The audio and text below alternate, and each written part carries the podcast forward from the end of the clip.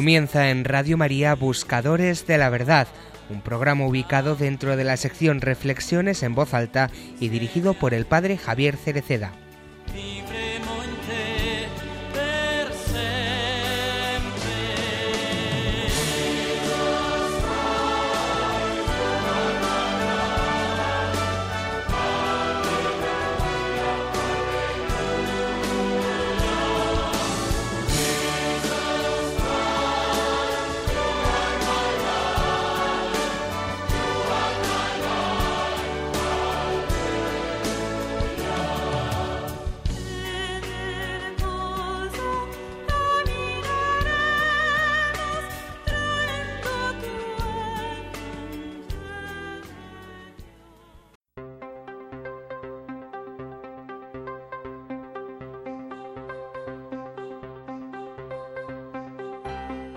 Un hombre enfermo de lepra se acercó a Jesús y poniéndose de rodillas le dijo, Si quieres, puedes limpiarme de mi enfermedad. Jesús tuvo compasión de él, lo tocó con la mano y dijo, Quiero, queda limpio. Al momento se le quitó la lepra al enfermo y quedó limpio. Jesús lo despidió enseguida y le recomendó mucho, Mira, no se lo digas a nadie, solamente ve y preséntate al sacerdote y lleva por tu purificación la ofrenda que ordenó Moisés, para que todos sepan que ya estás limpio de tu enfermedad. Pero el hombre se fue y comenzó a contar a todos lo que había pasado. Por eso Jesús ya no podía entrar abiertamente en ningún pueblo, sino que se quedaba fuera en lugares donde no había gente, pero de todas partes acudían a verlo.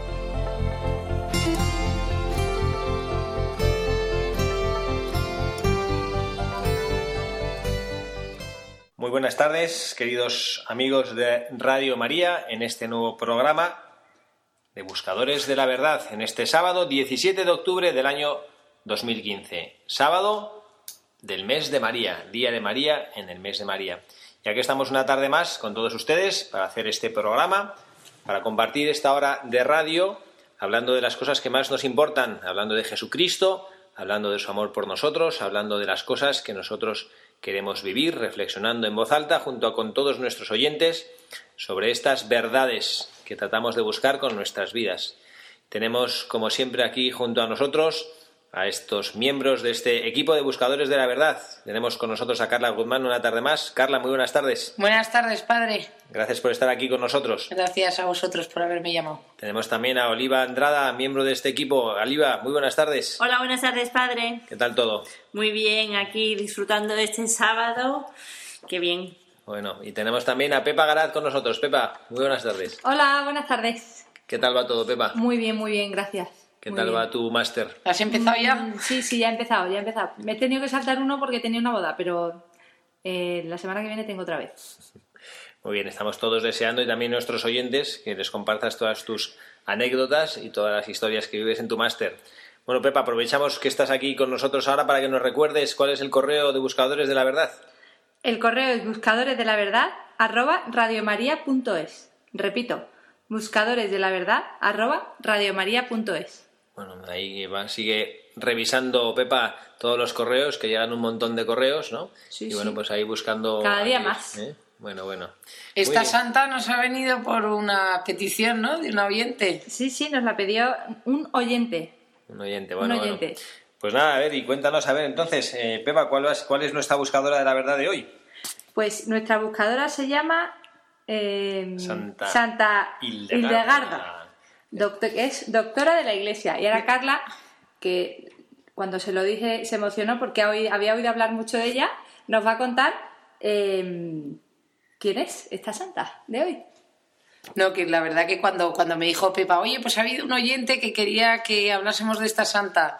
Y entonces me llamó la atención porque es una santa de hace 900 años que era que te, o sea, que además que ha escrito, o sea, que hay libros de medicina que hoy en día se, o sea, se, se siguen utilizando de cosas que decía ella y sobre todo del aparato digestivo. Y entonces, Muy interesante, sí.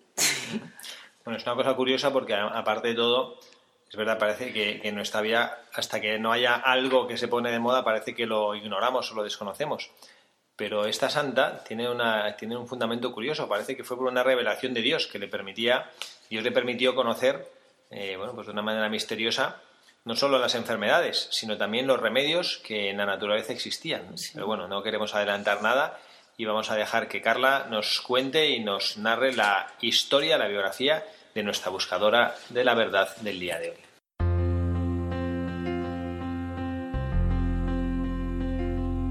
Hildegarda de Bingen nació hace 900 años en Alemania y sus remedios a distintas enfermedades siguen dando de qué hablar. No tienen explicación médica y sin embargo siempre funcionan. Basándose en los remedios de la santa, ha afirmado que la mayoría de las enfermedades de Occidente son causadas por una mala alimentación, Además, se ha recalcado que enfermedades como el cáncer, el reuma o la diabetes seguirán sin cura mientras no se tengan en cuenta las causas psíquicas que las provocan. A Hildegarda le fue revelado hace 850 años las causas de las enfermedades y cuáles eran los tratamientos para acabar con ellas. Hoy, 900 años más tarde, es considerada la doctora de la Iglesia. Hildegarda fue una niña débil y enfermiza, y en consecuencia no recibió más que una poca educación en su hogar. Sus padres, a pesar de estar muy comprometidos en ocupaciones del mundo, tenían una inclinación religiosa y habían prometido a la niña para el servicio de Dios. A la edad de ocho años fue puesta bajo el cuidado de Juta, hermana del conde Megingard, que vivía como monja en el Dissender, en la diócesis de Speyer. Tampoco aquí le fue a Hildegarda más que una mínima instrucción, dado que era muy afligida por la enfermedad, estando con frecuencia escasamente capaz de caminar y a menudo privada incluso del uso de sus ojos.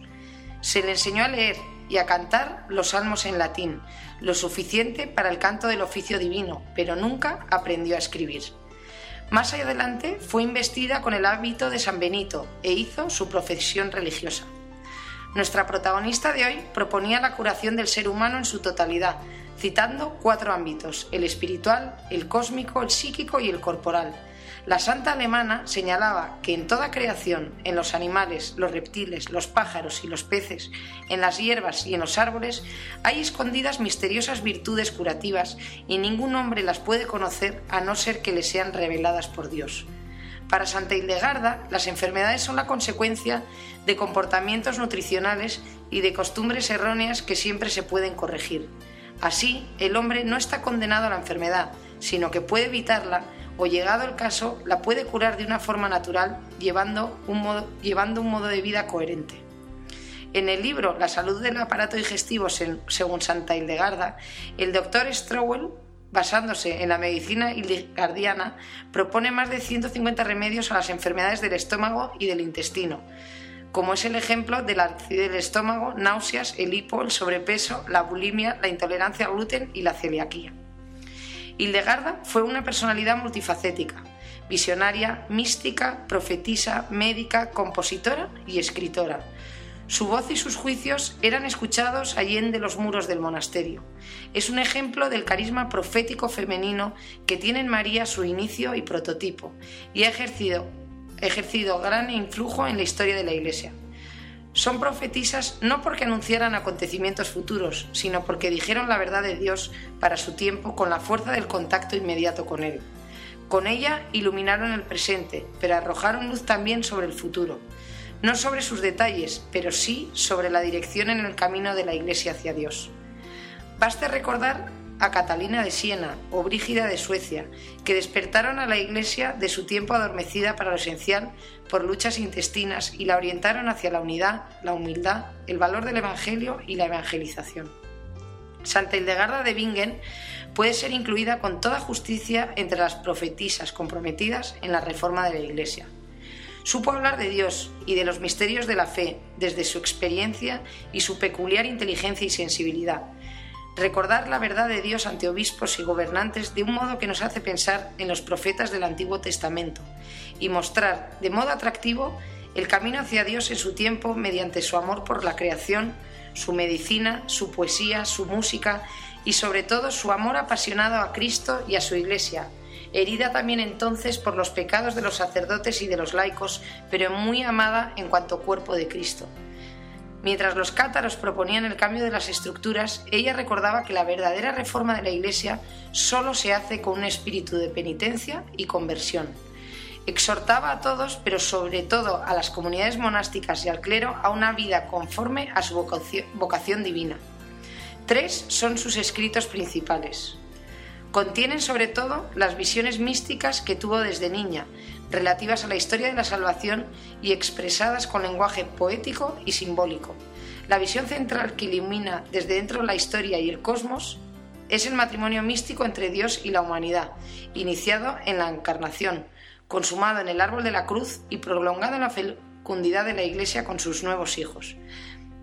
Mostró así el sello inconfundible de la autenticidad de su experiencia. Todo don dado por el Espíritu tiene que contribuir a la construcción de la Iglesia, la cual a través de sus pastores reconoce su autenticidad. El 7 de octubre de 2012 fue nombrado, su nombre fue agregado a la lista de doctores de la Iglesia por el Papa Benedicto XVI. Y el Papa Benedicto XVI, el 10 de mayo de 2012, fue canonizada.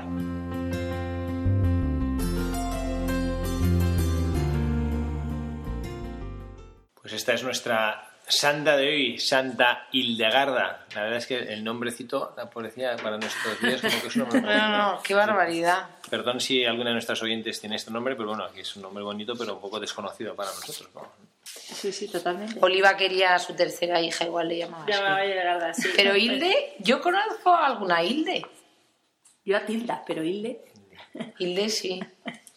Bueno, pues ¿qué os parece? ¿Qué os parece nuestra buscadora de hoy? A ver, últimamente yo veo, no sé si, si Pepa hace ahí tráfico de influencias porque tenemos muchas buscadoras de la verdad. ¿eh? Y los Sí. buscadores masculinos menos. ¿eh? ¿Te gustan más las santas que los santos? Sí, no, la verdad es que es lo que nos piden los oyentes. Yo no. Lo que ellos nos piden, buscamos y nos informamos sobre ella. Y la verdad es que. Ese ha sido un- José Luis Pérez de Badajoz, ¿no? Me dijiste. Bueno, bueno, pues nada, aquí tenemos a nuestra, a nuestra santa de hoy, nuestra santa Hildegarda, que a mí me ha gustado muchísimo la biografía que hemos leído, que nos hace ver, bueno, pues no solo que nos quedamos en la cosa que puede parecernos un poco más, no sé, como más curiosa o pintoresca de, de- de la capacidad que tenía para, para encontrar remedios curativos o lo que fuera, ¿no?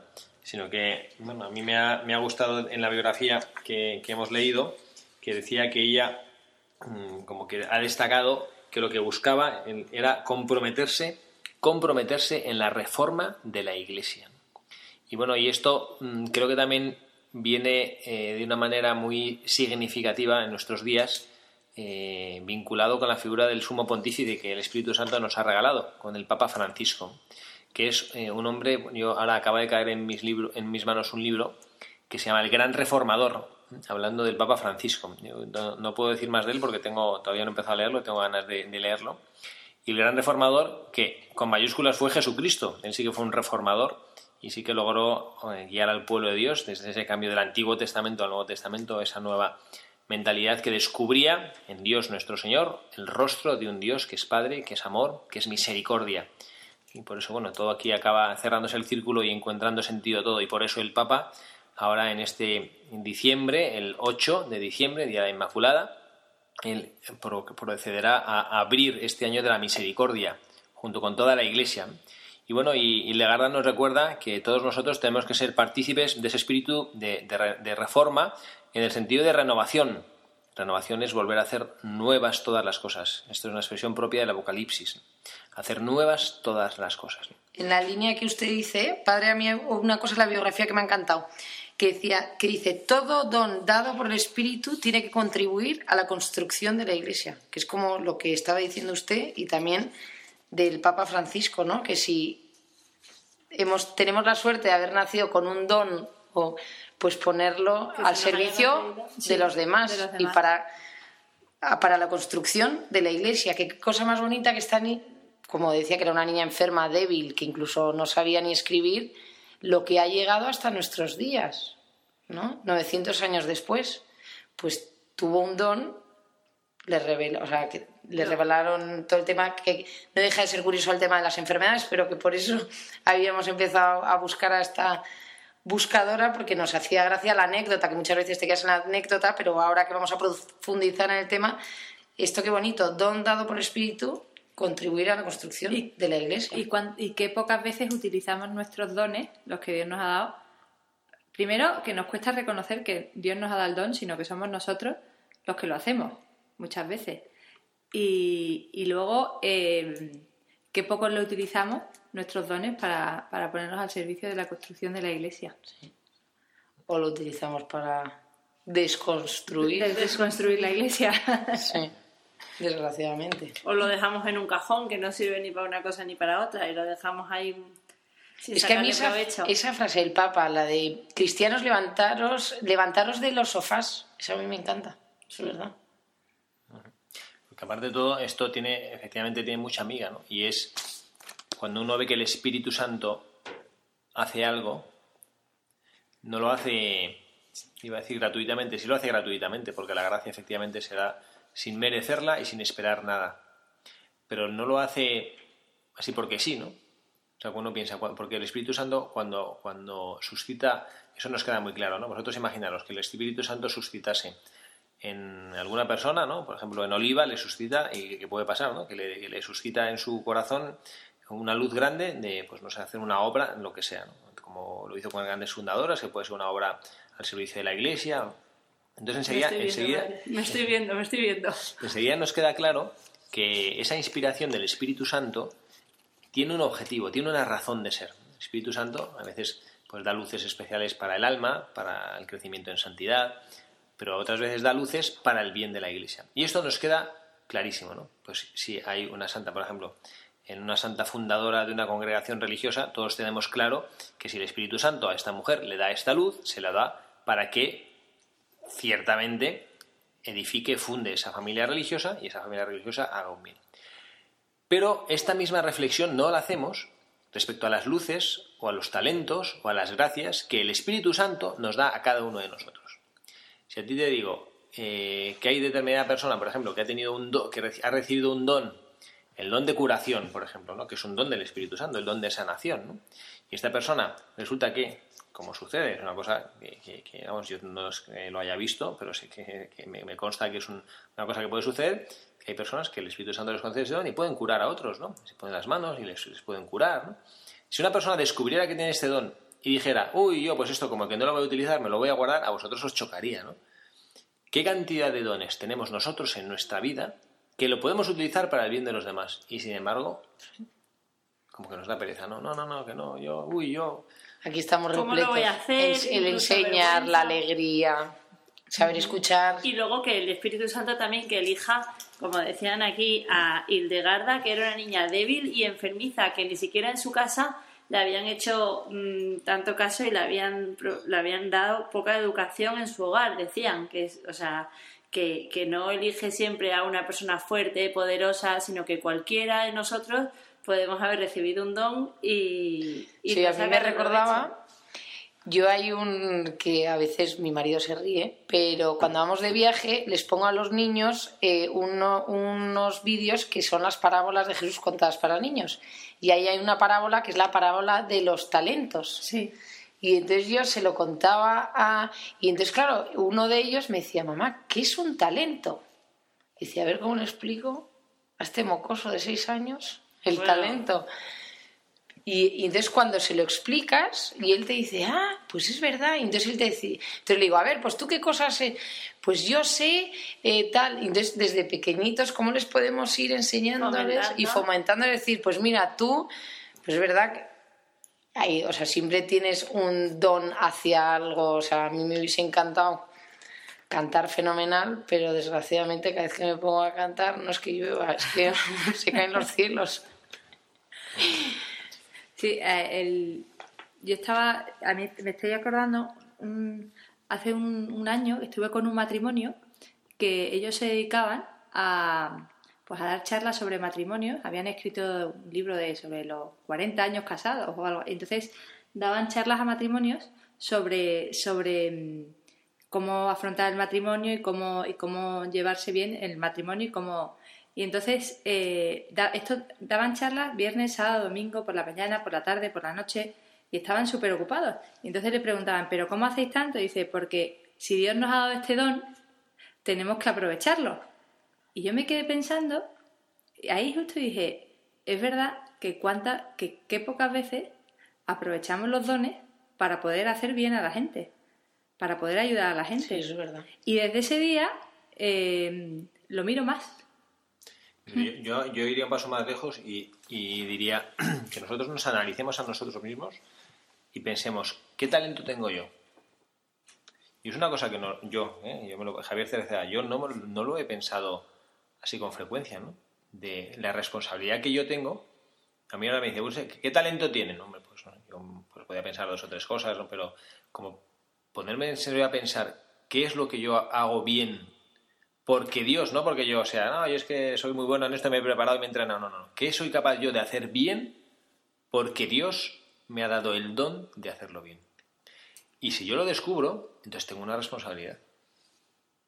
¿no? Un don. Responsabilidad en aprovecharlo y pulirlo y no y cada vez ser ¿no? mejor y darlo a los demás. Y, y yo... Oh, padre, pero usted tiene súper fácil el don. Usted es sacerdote. Bueno, yo tengo efectivamente el don del O sea, mayor don de entrega y de a los demás, ¿no? Yo el otro día lo pensaba y decía, pues a menos menos el don que me ha dado Dios, Dios a mí, ¿no? Pues, cual- o sea, cualquier don, ¿no? Y muchas veces eh, tú te sientes mal porque tú has, has puesto a disposición de los demás ese don y, lo- y a lo mejor pues el otro no lo ha sabido ver y no lo ha sabido y no lo ha sabido utilizar, o sea, no utilizar, Sí, no lo ha sabido, ¿no? Entonces yo decía, es que ¿de qué me sirve a mí hacer esto si luego, o ser así, si luego Si buscas algo a cambio. no, o sea, aun- aunque yo no busque algo a cambio, pero es verdad que hay veces que dice, bueno, ya se están pasando, ¿no? El menor reconocimiento, aunque sea. No, no, no. pero No, no, yo voy por ahí, entiendo. no voy la- por ahí, por no ejemplo, por ahí. yo entiendo a Pepa, la paciencia, que La pa- llega un momento que la paciencia tiene un límite. Claro, la paciencia o el ser servicial, ¿no? Sí. El ser servicial que al final la gente se aprovecha. Cuando una persona es muy servicial, la gente se aprovecha porque es más fácil pedírselo a uno que, que sabes que te va a decir que sí porque le sale, ¿no? Que a otro que, que te va a poner pega. Y entonces yo decía, eh, ¿cuál es el camino de santidad para una persona servicial? No es, no es servir a los demás, porque Pues al final eso sale. Cristo en el Evangelio, si te pegan, pon la otra mejilla. No, pues, ser al final eso sale, eso sale y, y no cuesta. Bueno, creo que no cuesta. Pero yo creo que el camino de santidad de esa persona es aceptar que los demás Le van a utilizar. le van a utilizar, efectivamente. No sé yo, ¿eh? Yo tendría... No, pero a ver, bien entendido. Yo entiendo lo que No quiere está decir bien Pepa. explicado, pero que es te- verdad que si tú tienes el don de saber escuchar y, y, sab- y, y mucha gente te escucha, es verdad que igual hay días que dices, oye, ya estoy cansado y, y quiero desconectar y que alguien me escuche a mí, ¿no? No voy a ser un punching ball, pero... Pero entonces, ¿cuál es el camino de santidad? Ser humilde, reconocer, decir, no, he llegado a un punto, Claro. pero lo ofrezco por Dios porque si, Claro, este porque- Me ha dado, si Dios me ha dado este don, será por algo. yo tengo este don y a mí cuando tú tienes un don te sale, pero el de enfrente no tiene por qué tenerlo. Entonces aceptar también que el de enfrente lo tiene y no te tiene por qué escuchar, Sí. pues aceptar eso, yo creo que ese es el camino de, de, de la- de- Sí, o también yo completaría eso diciendo que, que el camino de santificación es hacer o, poner en juego los talentos que Dios te ha dado por amor a Él. Por ejemplo, eh, tú eres una persona muy servicial y muy alegre. Entonces, la verdadera santificación está en, sin esperar una respuesta o una contraprestación o incluso una gratitud, poner en juego esa, esa, esa servicialidad. Y, y luego también el ser servicial también implica no ser tonto, ¿no? O sea, Bueno, he puesto el que servicial, pero Sí, puede ser cualquier otro, vamos, es el sí, que primero que sí. se me ha ocurrido. Pero yo, yo creo, es como cuando nosotros que nos dedicamos, los que estamos aquí y hacemos este programa, como, nuestros oyentes saben, nosotros trabajamos en el mundo de la, de la educación, ¿no? Cuando uno, cuando uno educa, no se puede medir, aunque es verdad que luego a la hora de la hora te miden por esto, ¿no? Pero no al menos de cara a Dios, yo creo que no se tiene que medir uno por los resultados que obtiene. Lo voy a decir de otra manera, con un ejemplo de un agricultor. Un agricultor, evidentemente, tiene que cosechar porque si no, no puede vender producto y si no, no, no saca dinero y si no saca dinero no puede vivir. ¿no? Pero lo que está en su mano como agricultor es preparar la tierra, escoger una buena semilla, sembrar bien, regar a su tiempo y abonar. Y el fruto lo da Dios. Cuando nosotros tenemos un talento, mm, no, está, no, no, no podemos Una cosa es que humanamente esperemos eso, porque es normal, sería, sería atípico. Yo creo que la santidad no excluye la normalidad. Y si es una persona, si alguien es una persona servicial, espera no recibe una contraprestación, pero sí espera recibir cariño también, ¿no? Y espera recibir gratitud cuando uno, cuando uno hace algo, ¿no? Pero cuando uno, cuando uno sirve, no, no tiene que, al menos para hacerlo de cara a Dios, lo que uno hace es decir, a mí Dios me ha dado este talento y la glorificación a Dios en mi vida está en poner en juego lo que Él me ha dado, no lo que Él no me ha dado. Y es que no está en mi mano obtener que este talento que yo estoy ejercitando obtenga en el otro una respuesta. Es decir, no está en manos del agricultor que la planta crezca, porque el crecimiento lo da Dios, eso lo dice también la Sagrada Escritura, ¿no? que el crecimiento que uno siembra, pero al final el que hace crecer la planta es Dios. Entonces, creo que la verdadera santidad está precisamente en saber utilizar estos talentos que Dios nos ha dado en beneficio de Él.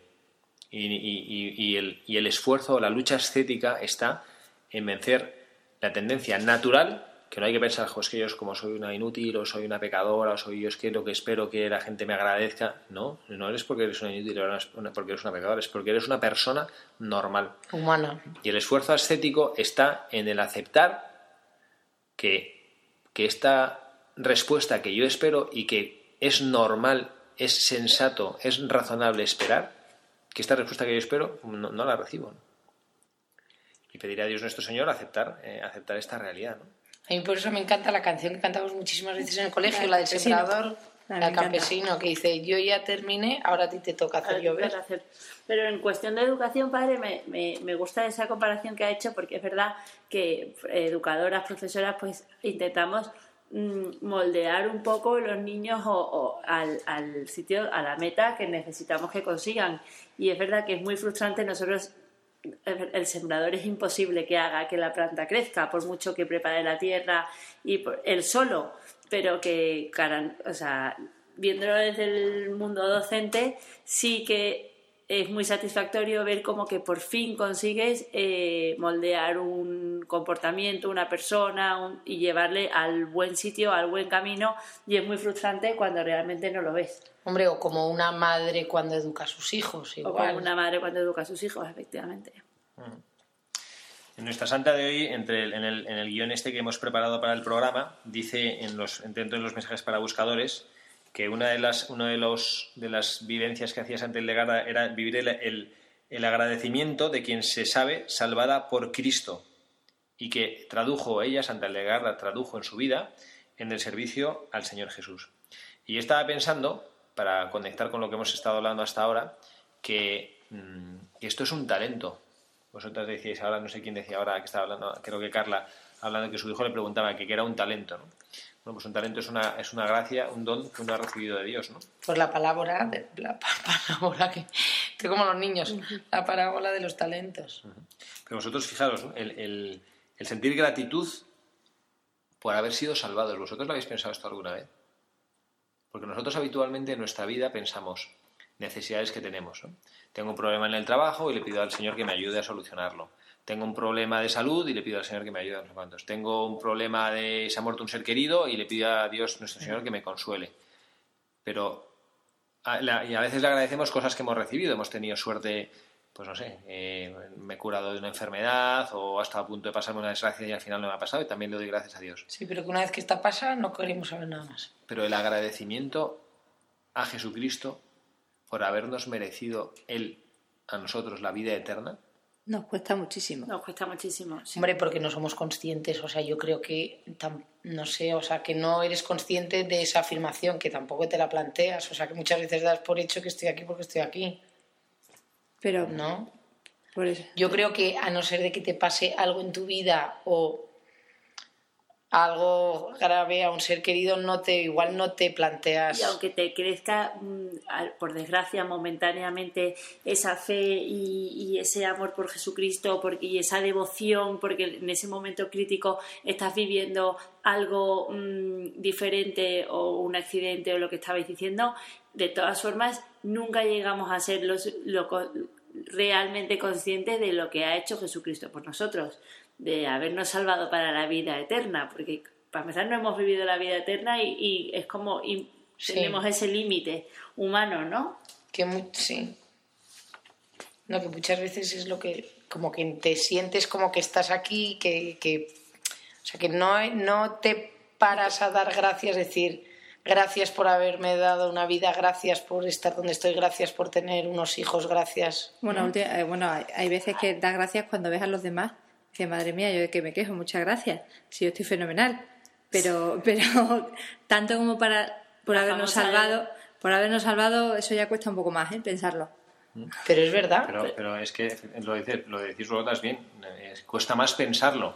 Pero esto es una profunda verdad, ¿eh? Es que es la gracia de las gracias.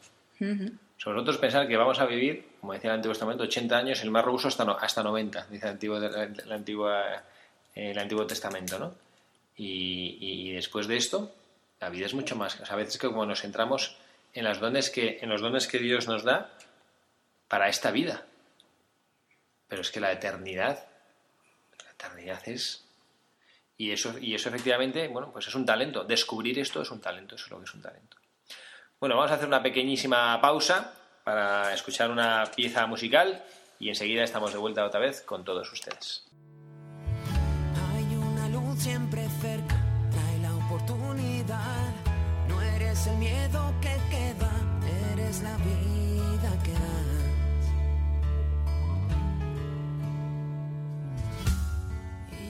Sin avisarte. Y llegó sin preguntar. Y en tus ojos adentrarse y tu libertad llevarse a donde nunca quiso estar. Y se trajo el frío a casa y las ganas de llorar.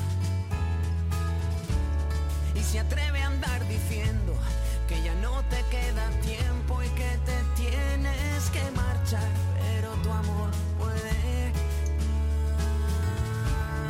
más, puede más. Ninguna estrella está sola ni deja de brillar, aunque el silencio y las horas quieran hacerla llorar, llenas de luces las sombras, callas la soledad, no eres el miedo que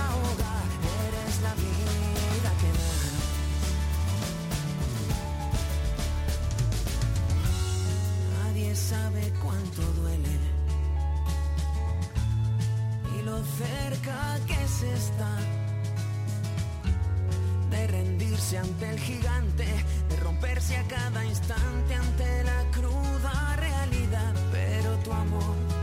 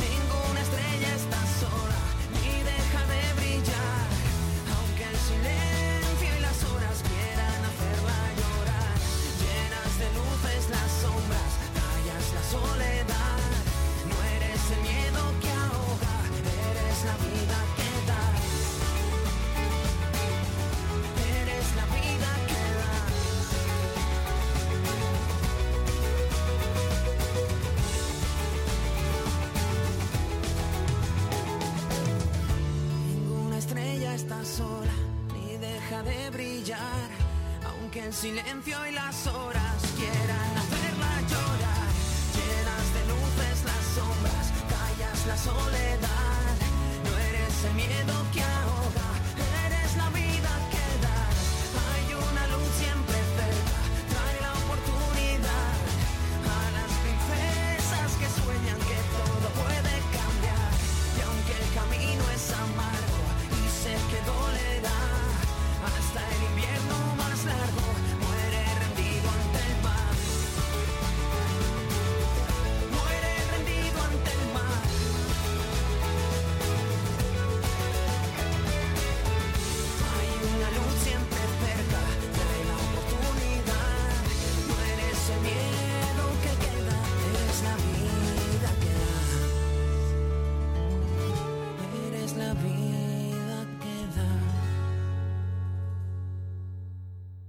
pues hemos estado escuchando esta canción de, La luz de mi vida, que bueno, que Carla que quería explicarnos Tú eres mi vida, ¿no? Que quería explicarnos Carla un poco la por qué hemos traído esta canción a nuestro programa.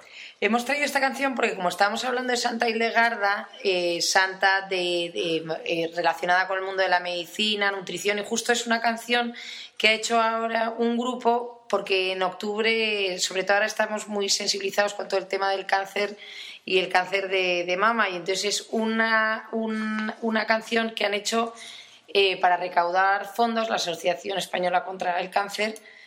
Para... Y entonces tú eres la vida y es una canción súper bonita porque es un mensaje positivo a todas esas personas que están enfermas.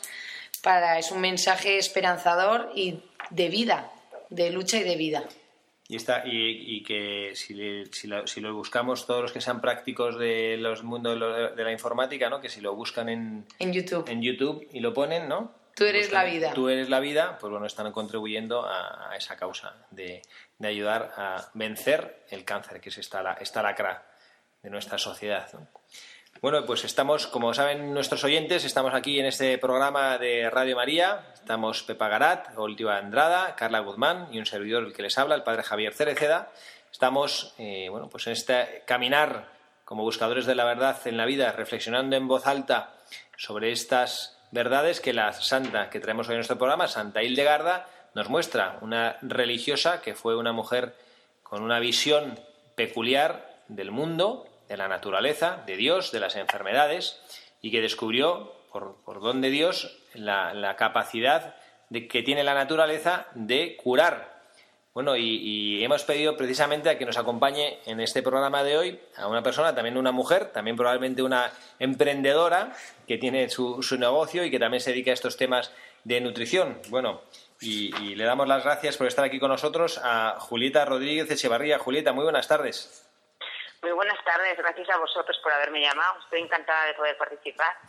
Sobre todo hablar de una mujer con esa capacidad, esa visión de futuro tan impresionante, Sí, sí. de hace tantísimos años. La verdad es que es algo conmovedor, me ha gustado muchísimo. O sea que estoy encantada de estar con vosotros, la verdad. Julieta, una pregunta. Usted que se dedica profesionalmente a esto y que ha estudiado pues una carrera, vamos, no, no, no fácil y, y ha descubierto usted, pues eso, como un poquito todos los secretos de la farmacología, de la, de la medicina, de, los, de cómo actúan en el cuerpo los medicamentos. Esta santa, de hace 800 años, ella como que descubrió de una manera que no, que no sabemos, como, como misteriosa, la, como que Dios le reveló la, la causa de las, de las enfermedades, ¿no? Y luego le reveló también la capacidad que tenían distintas cosas en la naturaleza, pues o plantas o animales, o de, de tener poder curativo. Esto que a nosotros nos, no sé, como con nuestra mentalidad ahora del siglo XXI tan cientificista y tan... Usted que es una mujer de ciencia, ¿cómo le suena esto, no? De que pronto una monja que le revela a Dios qué, qué poder tiene la naturaleza para curar las enfermedades. Pues me parece un milagro, desde luego, que, que tuviera esta revelación y que ocurriera este milagro, porque realmente es que yo estoy muy de acuerdo, que es que los alimentos curan. La buena alimentación saludable previene muchísimas enfermedades y, y- las cura y ayuda a estar sano y a evitar, pues eso, cogerse el cáncer y otra serie de enfermedades fruto de una mala alimentación, de productos industriales.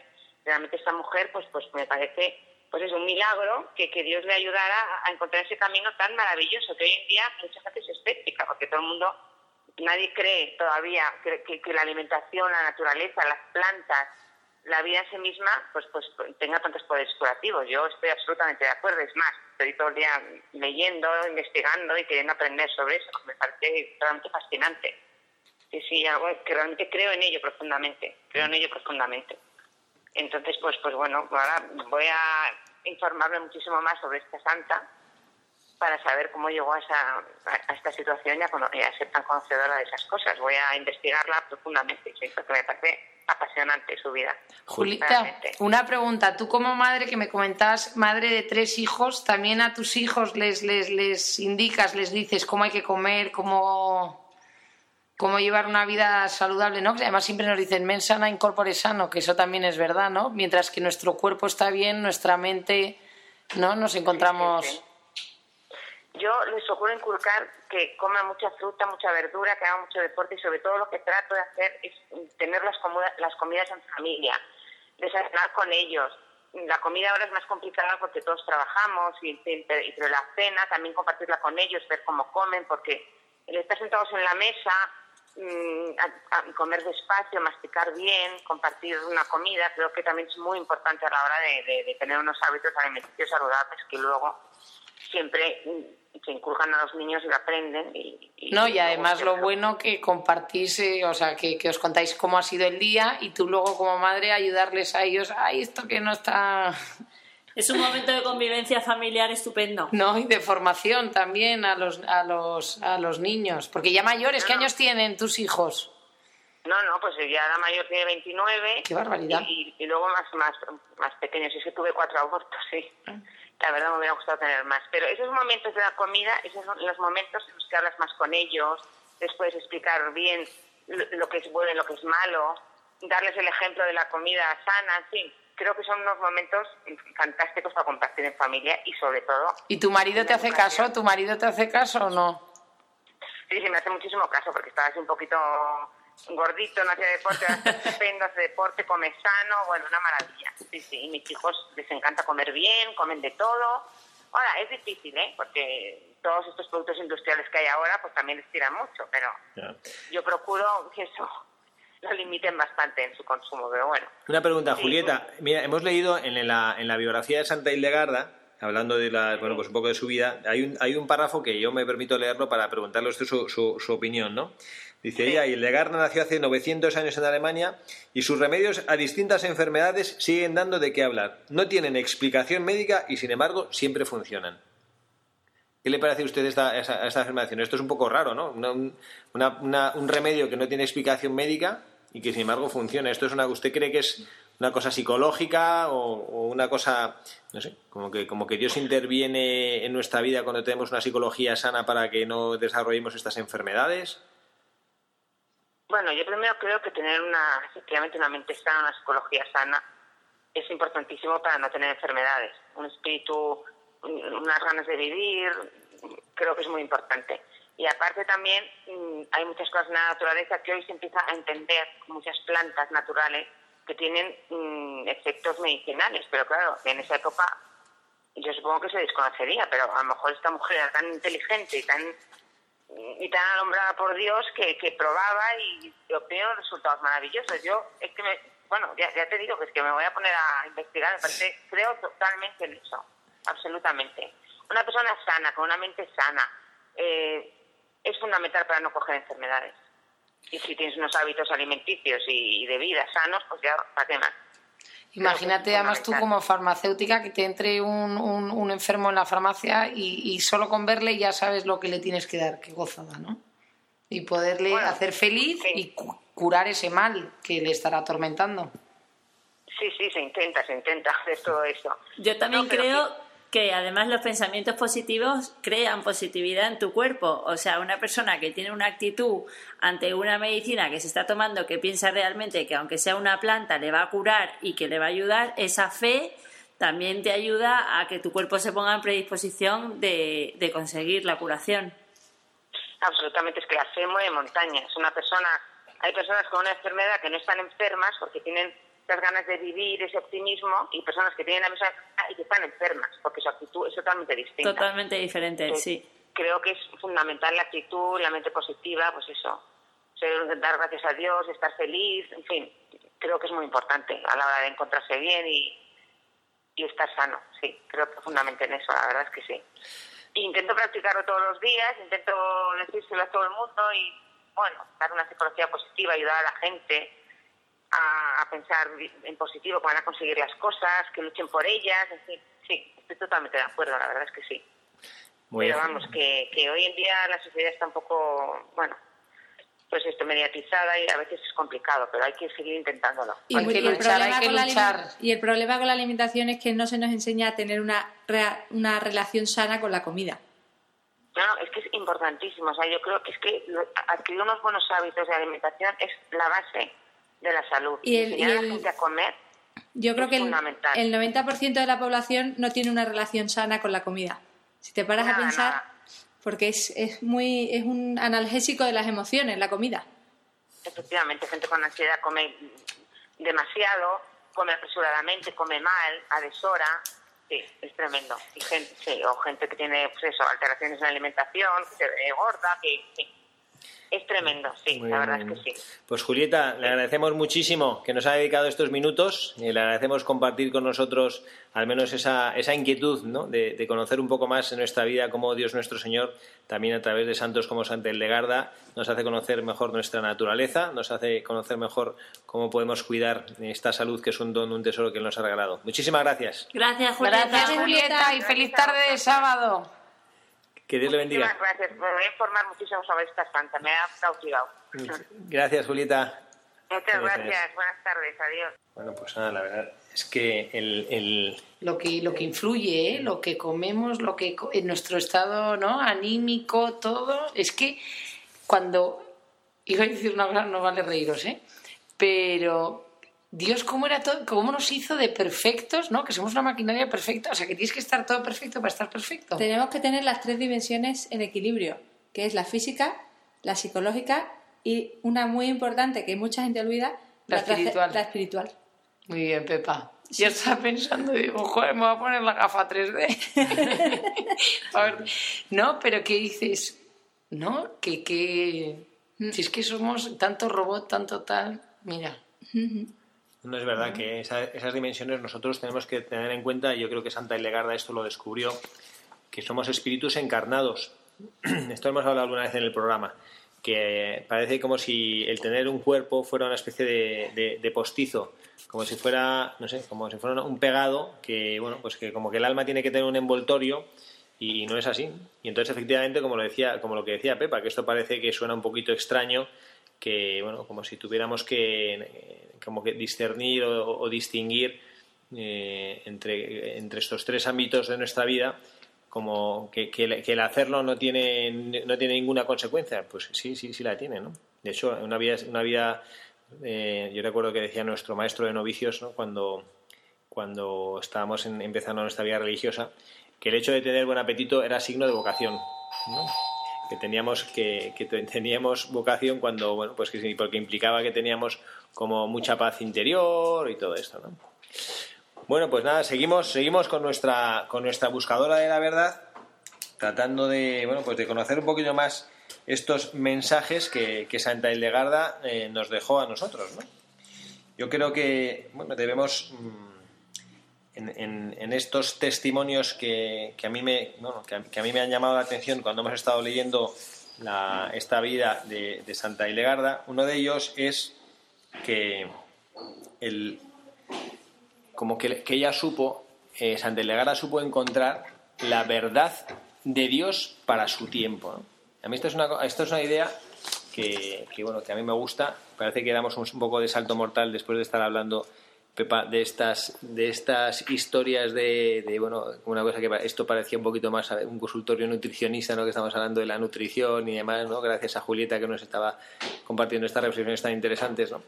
Pero que yo creo que nosotros, mm, como que, que debemos también descubrir en estas personas que a veces nos gusta o nos llama la atención o ahora vamos a empezar a, a investigar o analizar un poco de Santa, de Santa pues estas historias de pues estos remedios que ella se inventaba para la pues, bueno no, que no se inventaba vamos, que ya había descubierto para las enfermedades del cuerpo y demás pero que esta santa realmente tenía una capacidad grande de, de descubrir lo que, lo que la Iglesia en su tiempo necesitaba. Entonces, a mí me llama, la, me llama la atención, por ejemplo, que ella vivía en un tiempo en el que la Iglesia, eh, como hemos leído en su biografía, tengo aquí delante que lo voy a, que lo voy a leer, ¿no? Eh, que despertó a la Iglesia de su tiempo adormecida para lo esencial por luchas intestinas. Esto mm, a mí ahora me recuerda, y creo que lo hemos comentado también en alguno de los programas, que estuvimos, mm, estuvimos analizando cómo eh, el Papa Francisco, en, esta, en este retiro que había hecho en junio pasado, en junio de este año, que había hecho este retiro internacional para sacerdotes en, San Juan de Letrán, eh, pues el Papa hablaba de bueno pues de, de un poco de lo que lo que él eh, consideraba eh, un escándalo que era el hecho de que la Iglesia de Jesucristo estuviera dividida. Él hablaba de este esfuerzo ecuménico que ya con Juan Pablo II empezó fuertemente en la Iglesia. ¿no? Y, bueno, y el Papa decía que hablaba y ponía un ejemplo que a mí me llamó poderosamente la atención, ¿no? Y le decía cómo la sangre une. Y contaba una historia, no recuerdo ahora mismo de en qué país era, no sé si en Holanda o algo así, de un sacerdote católico que le habían encomendado eh, poner en marcha el proceso de beatificación de un mártir católico que le habían matado, no me acuerdo en qué circunstancia, porque, pues, pues por profesar la fe, por seguir y por amar a Jesucristo, ¿no? por, por, por seguir su fe en Jesucristo. Y entonces este sacerdote empezó a investigar y el proceso y demás, y entonces descubrió que eh, a la vez que mataron a este sacerdote católico para el cual él estaba estudiando y abriendo el proceso de beatificación, había matado a un sacerdote anglicano por la misma razón.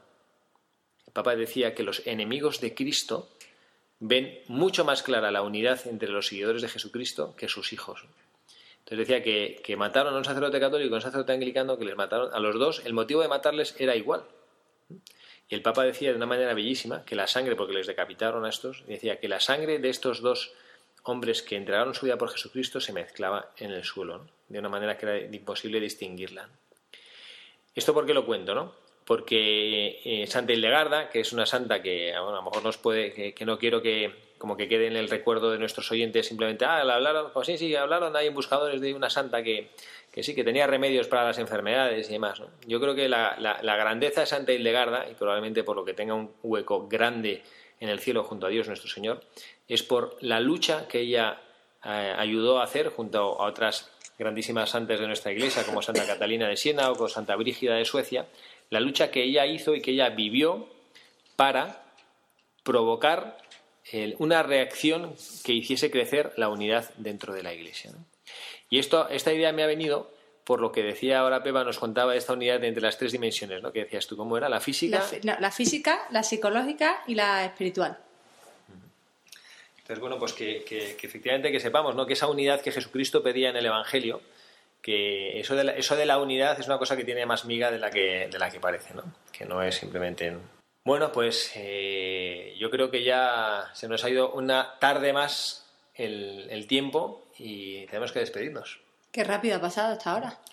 Hasta ha pasado rapidísimo, bueno, y hemos estado disfrutando, a Dios gracias, de poder compartir que, con todos ustedes esta tarde de radio, hablando de nuestra santa buscadora de hoy, Santa Hildegarda, en este mes del Rosario, que pedimos a todos nuestros oyentes que, como decía un tío abuelo mío, que si le sobra alguna Ave María cuando recen el rosario, en este mes del rosario, que la dediquen a, al equipo de buscadores de la verdad. Qué falta nos hace, ¿no? Bueno, Pepa, muchísimas gracias por Muchis estar aquí con nosotros. Muchísimas gracias a ustedes y a los oyentes por escucharnos. Y yo espero que ya el siguiente programa que tengamos ya tengas tú ya novedades del máster para compartir con nosotros. A ver, a ver, no sé, no sé. Estas historias que nos gustan tanto. Oliva, muchísimas gracias. Gracias, padre. La verdad es que ir conociendo con profundidad a todos los santos que hemos tenido para darnos buen ejemplo es, es un programa maravilloso, es una gozada. Y bueno, también gracias, eh, damos las gracias a Carla Guzmán, que ha tenido que marcharse antes de acabar el programa, que tenía otros compromisos. Y también el que les habla, el padre Javier Cereceda, se despide de ustedes, deseándoles que tengan un feliz sábado, conclusión de este día, y mañana domingo, Día del Señor que lo glorifiquen ese día con sus vidas, amando a Dios nuestro Señor y procurando, como nuestros buscadores de la verdad, hacer que el mundo sea un poquito mejor cada día. Que Dios les bendiga. Muy buenas tardes.